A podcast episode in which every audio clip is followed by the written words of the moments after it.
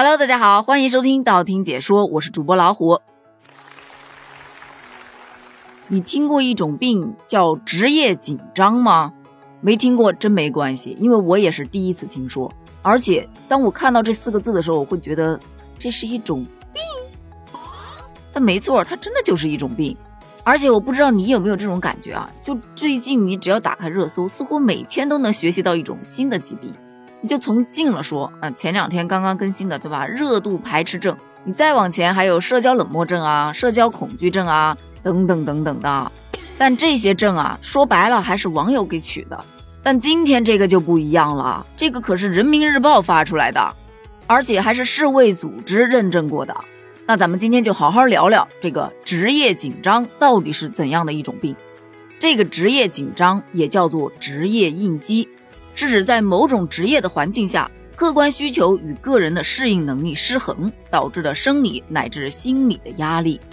换简单点的话说，就是你在工作压力下有没有感觉到身心不适？比方说失眠、抑郁、内分泌紊乱或者心血管疾病等等等等的。如果有，那真的就说明你有可能患上了职业紧张。但职业紧张呢，跟职业病还是有很大区别的。你单说职业病，其实咱们日常生活中理解的职业病，跟法定意义上的职业病，它本身就也有很大的出入。咱们日常生活中啊，一般说到的职业病是指，比方说，我作为一个主播，对吧？经常跟声音打交道，所以我日常去看电视啊，或者陪孩子们看动画片的时候，我就不自觉的会去听别人的配音演员，他的那个声音怎么样，他的情绪到不到位。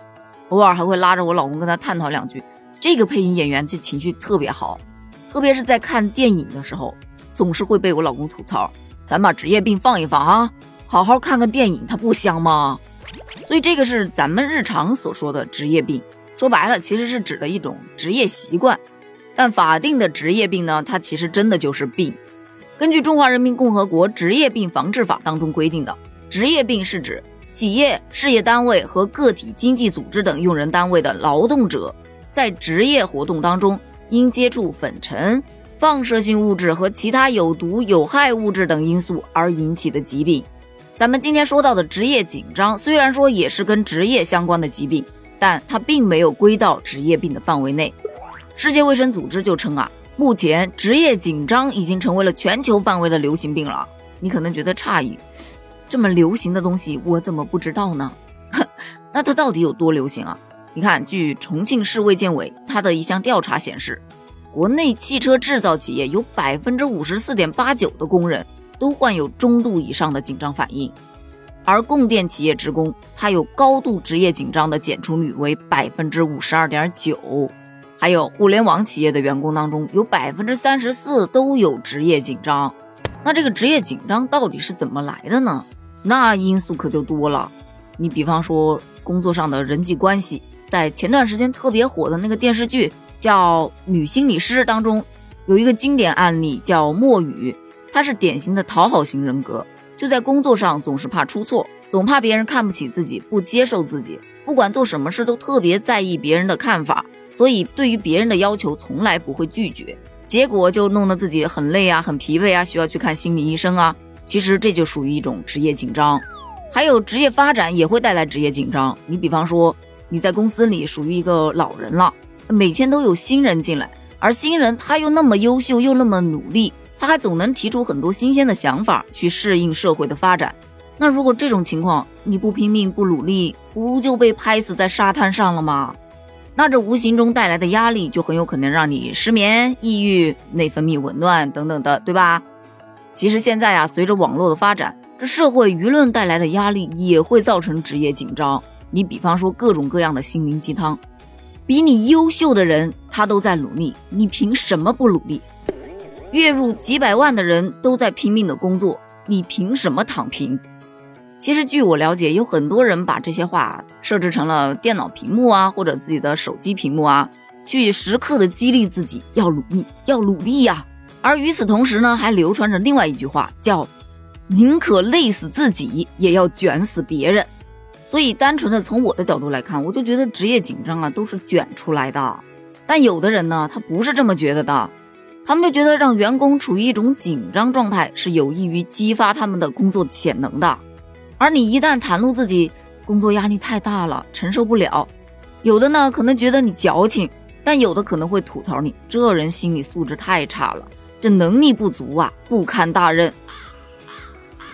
一般有这种想法的呢，我觉得以老板居多，毕竟员工越卷，老板越开心嘛。再说回到职业紧张。其实你看，传统的职业病它是一种病，所以到医院去它是可以检测出来的。而且你在进入这个行业工作的时候，你也是可以提前去预防的，对吧？但职业紧张就不一样了，它作为一种新型的职业伤害，几乎所有的劳动者都有不同程度的职业紧张，但你很难明确工作到底带来了哪些伤害。你就简单的说失眠吧，失眠它的诱因有很多，对吧？你说家庭不太和谐，它也容易失眠。你这刷剧刷到兴头上，他也容易失眠；这打游戏连跪多少局，他也很容易失眠。那既然不好去界定，就只能去想办法防治喽。防治的方法呀，我总结了三个。你比方说，第一个，老板那边啊，最好就不要要求员工硬性加班了。这前两天的那个腾讯应届生怼领导的那个事件，相信各公司的管理层应该都是看到了的。那第二点呢，就是作为一个打工人。咱们自己就不要卷，毕竟真正为健康买单的是你自己呀，何苦做损人不利己的事儿呢？那第三点呢，就是改善一下自己的生活方式，没事出去跑跑步，减减压，或者保持一个充足的睡眠，睡觉之前不要看手机。另外，心里有什么难受的、不舒服的事情，及时的把它吐露出去，找个人倾诉一下，实在不行写个日记，这都是比较好的一种解压方式。但从我个人角度出发，我就觉得呀，这三点要做起来还真的挺难的。这老板那边不是咱能控制的，自己不卷，但别人都在卷呢，那你不是落下去了吗？你还是得被动的往前卷。这第三点嘛，虽说自己可以去控制啊，让自己生活方式能够更轻松一些，就光睡前不玩手机这一点，我可能自己都做不到。好了，关于职业紧张，你是怎么理解的呢？你有职业紧张吗？欢迎在评论区给我留言哦，咱们评论区见，拜拜。